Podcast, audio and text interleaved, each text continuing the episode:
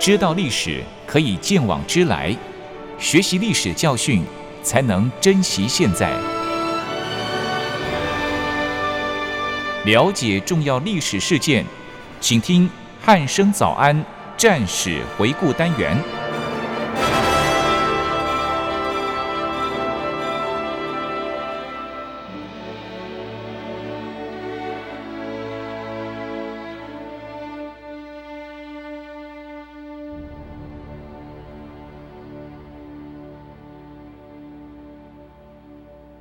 各位听众朋友，您好，欢迎收听今天的战史回顾单元，我是易明。今天邀请到国防大学的傅明正老师来到节目当中，老师你好。各位听众大家好。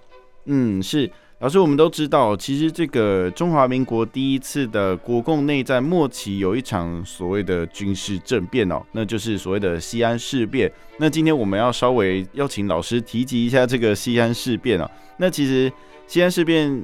一讲到，大家应该都会想到张学良哦。那是不是在这边请老师先帮我们说明一下当时国共内战末期的背景，还有这个事变前的这个内外情势呢？好的，一鸣。其实，在民国二十二年，蒋委员长在当时采取了所谓的三分军事、七分政治的一个方针，嗯，并且在国内开始实施了第五次围剿，嗯，一直到十一月十日。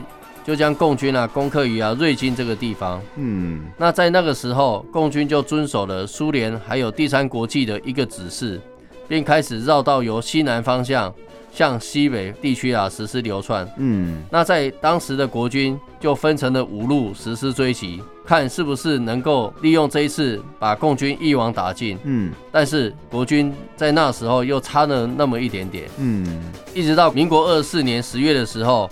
毛泽东与啊彭德怀这些人由啊宁夏东南辗转进入啊陕北的延安。嗯，在当时算一算，部队大概只剩五千多人，是，并且还是由刘子丹和啊高岗的部队一起加总起来算。在同月的第二天，国民政府特别派遣了蒋委员长兼啊西北剿匪总司令张学良，嗯，则啊为副总司令，是，并且在西安设立了总司令部。由啊张学良负责进行剿匪残部的任务。嗯，其实我们看看，在民国二十四年七八月份的时候，共产国际的第七次大会在莫斯科举行。因为当时在中共剿共的胜利，也于是呢，第三国际的执行人季米特洛夫就遵照史达林的指示，对中国的问题在大会上主张建立一个广泛的抗日反帝统一战线。是同年的八月一号。中共就遵守了第三国际命令，在埋尔盖属于啊四川省的松潘县发出了宣言，嗯、是，并且提出了抗日人民统一战线，并且要求组织一个全国人民联合国防政府。嗯，那其实主要是要看国民政府能不能对剿共的攻势有所减缓。嗯，当时国民政府正积极地实施安内攘外的政策，但是天不从人愿。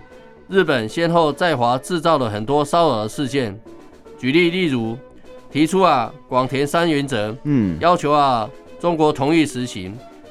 再来就是策动稽查自治与啊华北五省的特殊化，是。再来就是促使伊鲁根脱离中央，成立啊冀东防共自治政府，嗯。还有就是指使伪盟军进入侵察绥，嗯，并在嘉浦市成立内蒙自治军政府。最过分的是派军舰至长江示威，并且在汉口、上海、青海等地登陆，嗯，扬言将用武力制止排日的运动。是，我们可以来看看这些种种无理的要求及侵略的暴行，想必一定会引起老百姓的反抗。中共在这个时候就是利用国人这样仇日的心理，开始提出了停止内战、一致抗日的口号。嗯，各地的学生与部分的知识的知名分子。他们虽然有爱国的热忱，但是却对背后真相没有弄得很清楚。嗯，于是各地的学生就开始示威游行，并且要求政府要抗日，并且维护国家领土的完整。嗯，是。其实，在老师的说明之后，我们都知道，当时这个中共还有日本一直在迟滞国民政府的安内攘外政策哦。对，那当然就是。日军也做了非常非常多呃非常不合理的行为，是 对，然后去逼迫这个国民政府来就是停止这个安内攘外政策，这也是蛮特别的一个事情哦。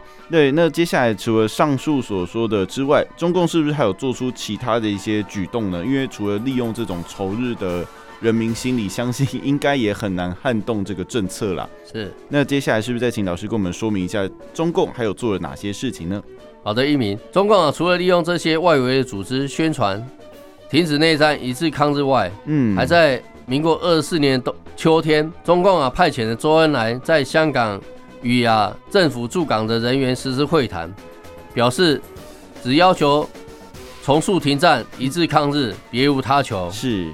那在隔一年的五月五号，中共的中央又发出了停战议和的通电，随即由啊周恩来代表中国，潘汉年啊则代表共产国际，一起到啊上海与政府的代表张聪会商。嗯，稍后周恩来与啊潘汉年则答应了陈立夫部长的邀请，共同到啊南京来实施谈判。嗯，在当时国民政府对中共啊提出了四项的原则。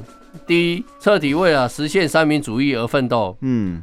第二，取消一切反政府的暴动政策及啊赤化运动，并且停止以暴力没收地主土地的政策。嗯。再来是取消红军，改编为啊国民革命军，受军事委员会的统辖，是担任抗日战争的任务。第四个是取消苏维埃政权、苏维埃政府，改为啊行政区，是以其啊让全国的行政权统一。要中共在抗日战争爆发时，他们依上述四项原则发表共赴国难宣言。嗯，那陈立夫部长经过多次与他们两人谈判后，在大致上的条件都已经谈妥了。嗯，也因此周恩来就回去延安复命了。这时陈立夫部长就吩咐长聪一起陪同周恩来去西安，是由周恩来向张学良说明我们双方共同抗日一事。嗯，大致上也都有了协议。也避免啊张学良再次啊高唱抗日的行动。嗯，是。其实，在经过老师的说明之后，相信各位听众朋友对这个西安事变的背景说明有一个更加清楚的认识哦。那在老师说明之后，老师当时好像还有听说，这个张学良其实是认为这个蒋委员长好像不愿意实施抗日行动。那老师是不是有这样的说法呢？可以跟我们听众朋友稍微说明一下吗？好的，其实国军啊，自从百灵庙大胜之后，嗯，中国的军民士气大振。这个时候，伪盟军啊，其实也大受了打击。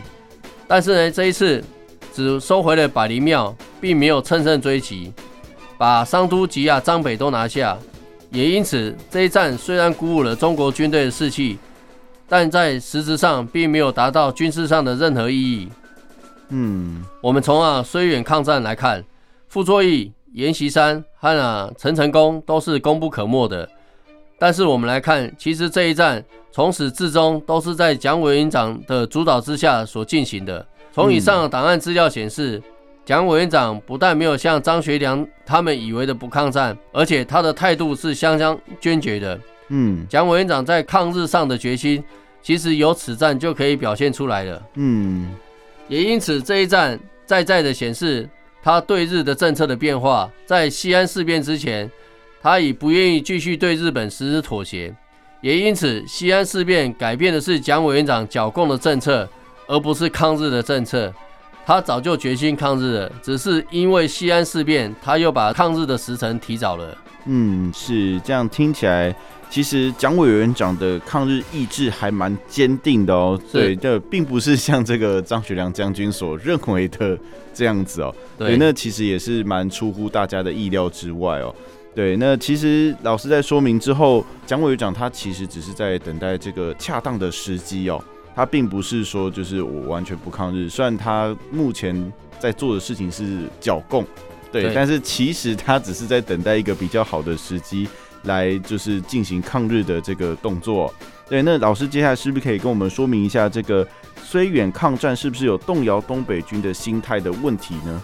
好的，傅作义在啊百灵庙的这一战的胜利，确实使得东北军的官兵受到了深度的刺激。嗯，官兵啊纷纷都要求想去绥远抗战，但是因为剿共的关系，便采取了消极抵制的态度。嗯，不仅仅是如此。本应与胡宗南部队，也就是第一军七十八师共同剿共的王以哲，也就是东北军的第六十区军的军长，不但态度表现相当的积极，嗯，甚至还把胡宗南的行军的情报透露给红军。对，那在当时呢，中共的中央得到这个情报，在十一月二十一日时，就开始趁着胡宗南孤军深入环线的时候。彭德怀在这时候就趁机发动了三城堡战役，是围攻了胡宗南的部队。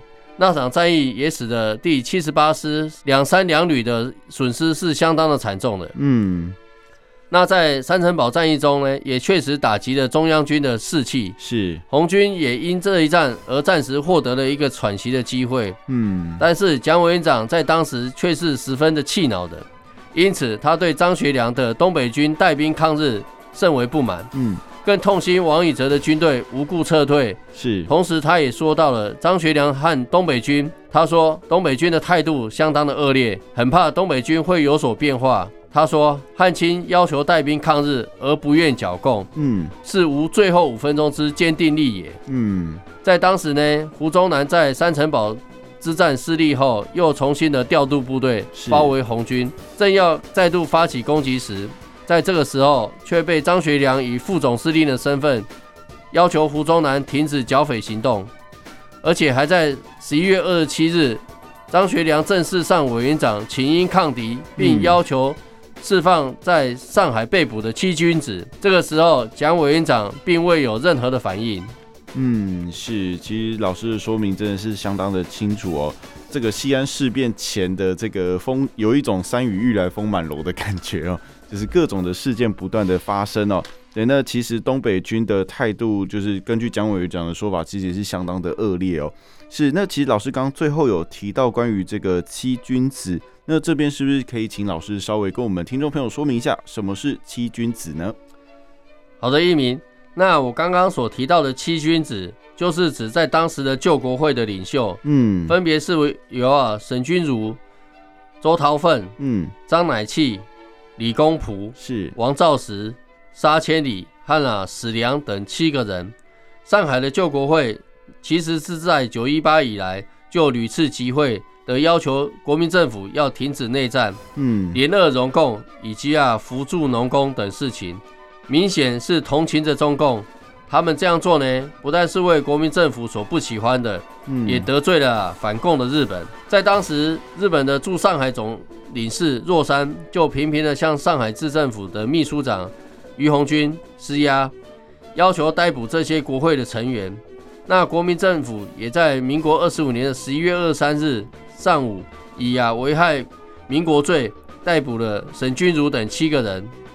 这七位都有些啊社会地位，也因此被称为啊七君子事件。嗯，后来国民政府也在民国二十六年的七月三十一号。宣布啊，拒保并释放他们。嗯，是，谢谢老师对于刚才七君子的说明哦。那接下来是不是再请老师跟我们说明一下西安事变之前，当时陈诚有规劝过委员长不要去西安吗？那为什么蒋委员长他最后还是坚持要前往西安呢？好的，一鸣。那其实我刚刚所说的这一串、这一连串的事件下来，是导致张学良。更加的怀疑蒋委员长抗日的决心。嗯，一直到了十一月底，蒋委员长啊准备重新将注意力啊由绥远抗战转往为啊西北剿共。是，也因此呢，他必须到西安镇抚平啊东北军的军心。是，并且并亲自的去督导剿共。嗯，那在当时呢，陈诚则有规劝蒋委员长不要过去西安，因为不安全，嗯、最好是留在洛阳。嗯。其实陈诚在三个月前就已经有听到消息了，张学良的忠诚度有点不稳定。他也曾在九月的时候跟蒋委员长报告张学良可能会有些意外的举动。他就曾说到：“汉卿异动，名为抗日，实即啊脱离中央，嗯、走入联共投俄啊之途径。”是，但是蒋委员长在那时候则是认为，东北军若真的有所异动，这是剿共的大事，嗯，也因此他认为应该要亲自到西安去坐镇处理，不能让这样的事情来发生，嗯。况且在这样如此紧要的关头，蒋委员长他已经不能再考虑到个人了，嗯，因此他相当的执意要到西安，一部分的原因是他认为剿共真的是太重要了，必须亲自啊督剿残匪。嗯，还有一个原因就是他太有自信了，他把张学良当做自己的子侄来看待，而且把东北军的不满看成是自己的下属来处理。嗯，只要他去了，就能够镇列住。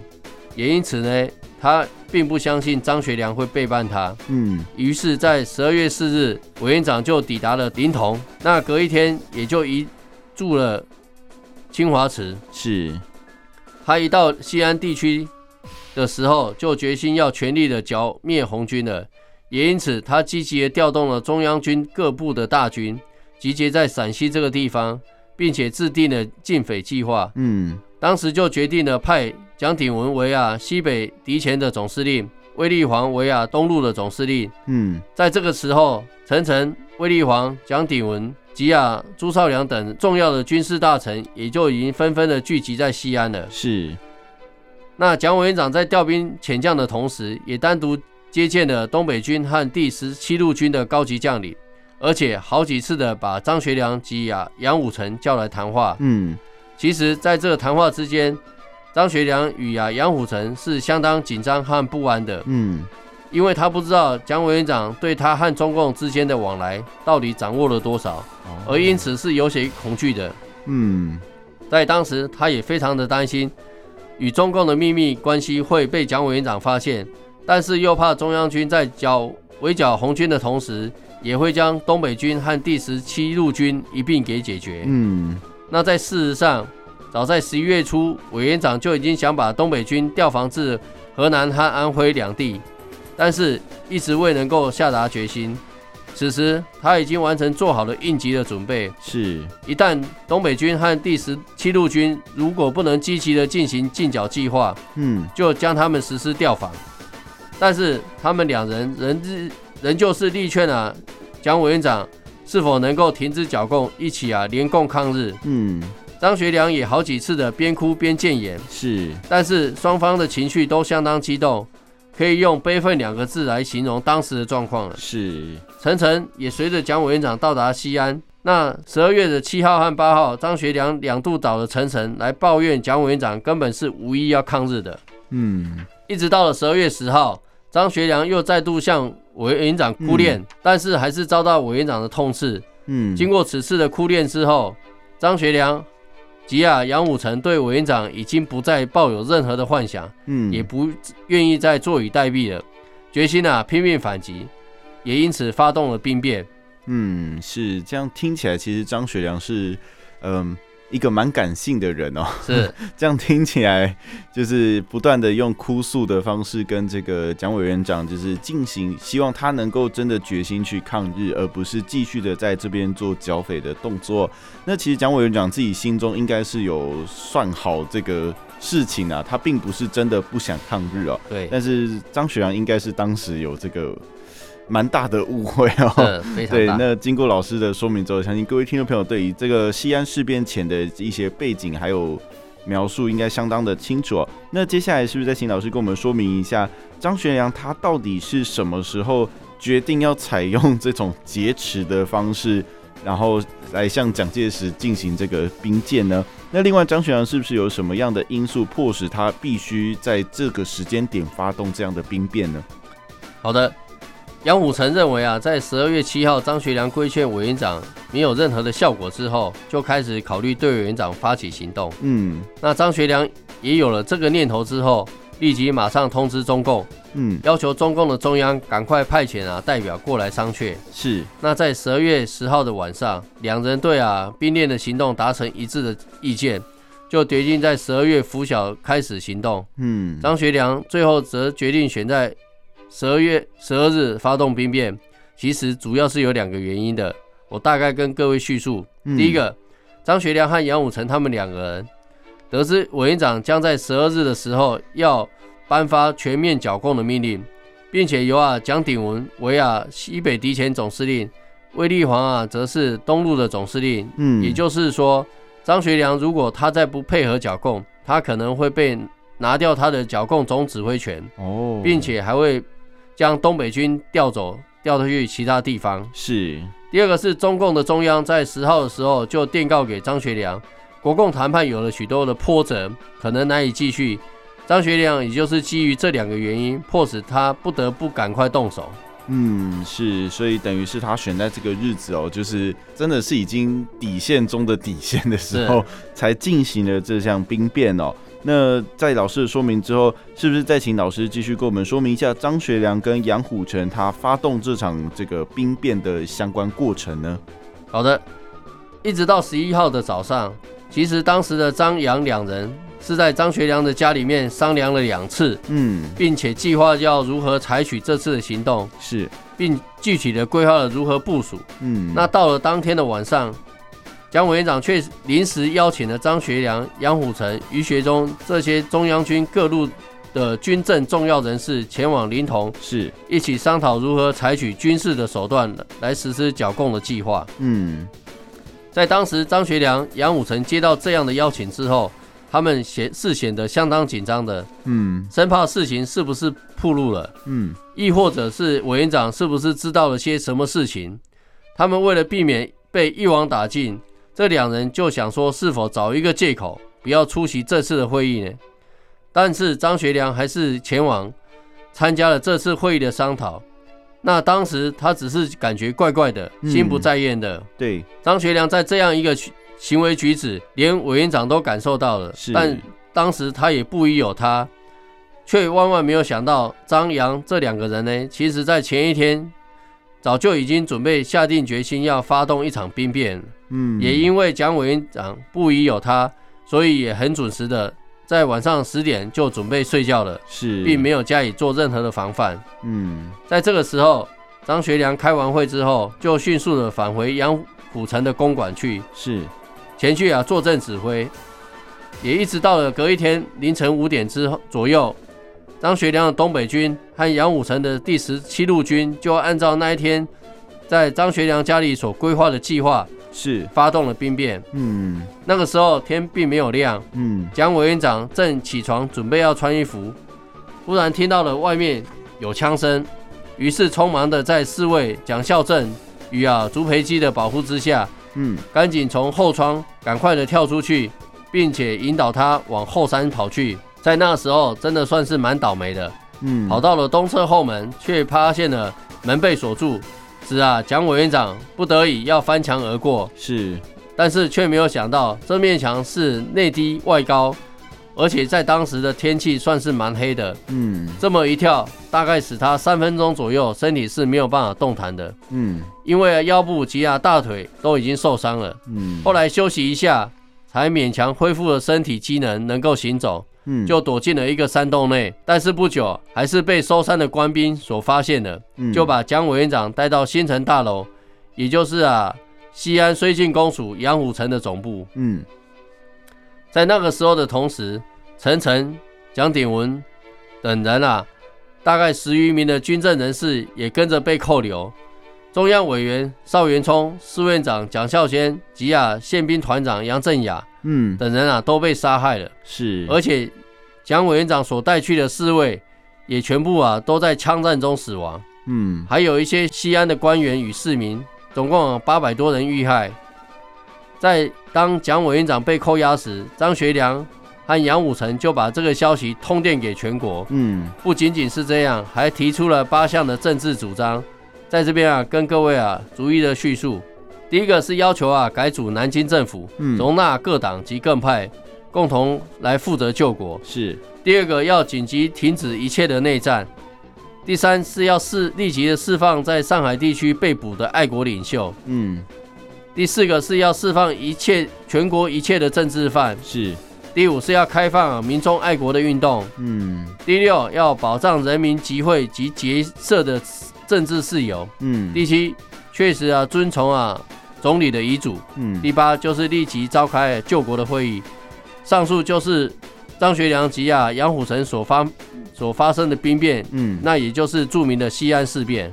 嗯，是，其实老师刚才的说明哦，真的是蛮惊心动魄的，是 就是在这个前一晚哦，蒋委员长还找了这个张学良跟杨虎城去开会，对，那两个人都相当的紧张哦，是不是怕被发现了什么？那当然，蒋委员长也是算是。他有发现张学良怪怪的，但是他其实也是不疑有他，因为刚刚老师前面有提过，其实蒋委员长是把张学良当做自己的子侄来看待，对，那他他也把他的这个东北军当做是自己的下属的部队来看待，所以即使怪怪的，可能也不会有太多的怀疑哦。那最后他也没有多加的防备，那最后当然就是在翻墙的时候不小心受伤了，然后勉强的躲到山洞之后，还是被发现。对，然后最后被被抓住了之后，那杨张学良跟这个杨虎城的西安事变可以说是成功的，但是也震惊了，对，也震惊了这个中内外的 大，就是大家大家也都吓到了，因为毕竟他抓了这个蒋委员长这件事情，真的是还蛮。令人吃惊的。是是，那接着呃，老师在说明这个西安事变的相关经过之后，是不是再请老师帮我们补充一下关于当时西安事变最后所造成的一些相关的影响？那另外也要请老师再用最后的时间帮我们看一下有没有什么需要再跟我们听众朋友补充的部分呢？好的，一鸣。那其实，在当时蒋委员长为了抗日还有剿共，嗯，真的是相当的烦恼及啊辛劳的。是。那他这样的行为，在全国的百姓早就看在眼里。每当啊国家蒙难之时，举国忧惶。嗯，那在脱险之日，则啊举国欢腾。这次的西安事变，是可以看到民心都纷纷的靠向蒋委员长这边。嗯，其实，在实质上已经形同是全国的领袖了。嗯，也是啊复兴民族的领导中心。其实委员长在这次发生西安事变的期间，仍然秉持着个人的操守重于啊他个人的生命，这样的一个行为，也让全国人民都清楚认识到了人格重于生命的一个精神。往后在八年的艰苦抗战中，国人也是坚持这样的信念，坚忍不屈的。嗯、是。那其实，在西安事变确实为中国国民革命带来了一个。大的转捩点。嗯，按民国二十五年的冬季，国军其实那时候已经是对陕北的中央残部完成了包围的态势。嗯，若不是因为这场西安事变，可以说中共的早就已经肃清了。但在事变之后，政府鉴于啊国难日渐的严重，况且西本的局势也相当的动荡不安，因此就考虑容纳中共，嗯，与他们一起合作，一致的。对外抗日。是，那其实我们可以看看整个经过，委员长早就有抗日的决心了，是，只是我国在之前的战备还没有做好准备，嗯，军备是还不能够支持支援抗日作战的，对，假使就这样开始实施抗战，真的会将民族存亡送于险境，因此真还是不能此逞一时之快啊，嗯，蒋委员长在当时为了换取准备全面抗战所需的时间。是不得不拒绝这些国内激烈分子与不负责任的人士对日作战的要求。嗯，可是日军军阀眼见中国领袖蒙难之时，我们的内部并未分裂，全国的人民对蒋委员长的热忱与拥戴，并在其领导之下，嗯，国力必然蒸蒸日上。认为如果假以时日，中国啊，并难以征服。所以西安事变使得日本军阀在侵华的行动上更趋积极，嗯，中国也因此丧失了充分准备备战的时间，嗯，也因此西方的兵圣克劳塞维兹曾说，善于运用民众战争的手段的国家，会比轻视民众战争的国家更具有相对的优势。是，所以现今的世界政府均积极利用多元的全民国防的活动，以增进啊民众对国防安全的认同与认识。作为啊军事力量的延伸，嗯，是，其实这个西安事变真的是历史上相当重要的一件大事哦，是一个重大事件。对，而且在这个西安事变之后，其实大家不管是日本或是我中国国内哦，大家都勇就是发现，哎，其实蒋中正是一个非常呃，只受到众人拥戴的一个领袖。是，对，所以。也加速了这个日军他们对这个中国的侵略行为哦，对，侵华的行程提前。对对对，没错，就是因为看到说，哎，这个蒋中蒋介蒋介石这么厉害，可以团结这么大一个国家，对，那如果再让他继续发展下去，那未来就是不得了的一个状况哦。是对，所以他们也加速了这个侵华的行动哦。那这次事件呢，其实也就是变成。到最后的结果是导致了这个中国国民党跟共产党的一个合作的关系哦。那大家就是一起抗日。那当然，蒋委员长从头到尾都并没有说他不抗日，他只是希望能够晚一点点，让他做好准备再来抗日。对，因为毕竟当时中国内部的情况，不管是这个军备啊，或者是人民的这个决心，决心可能有啦，但是可能在这个军事准备，对军事行动上面可能还没有相关的准备，还没有完成哦。那可能你这一仗打下去就完了。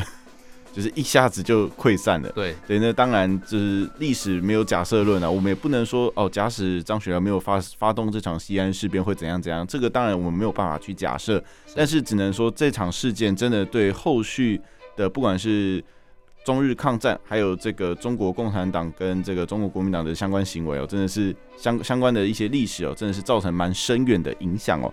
好，那今天的战史回顾单元就到这里，我们下次再见喽，拜拜，谢谢各位听众。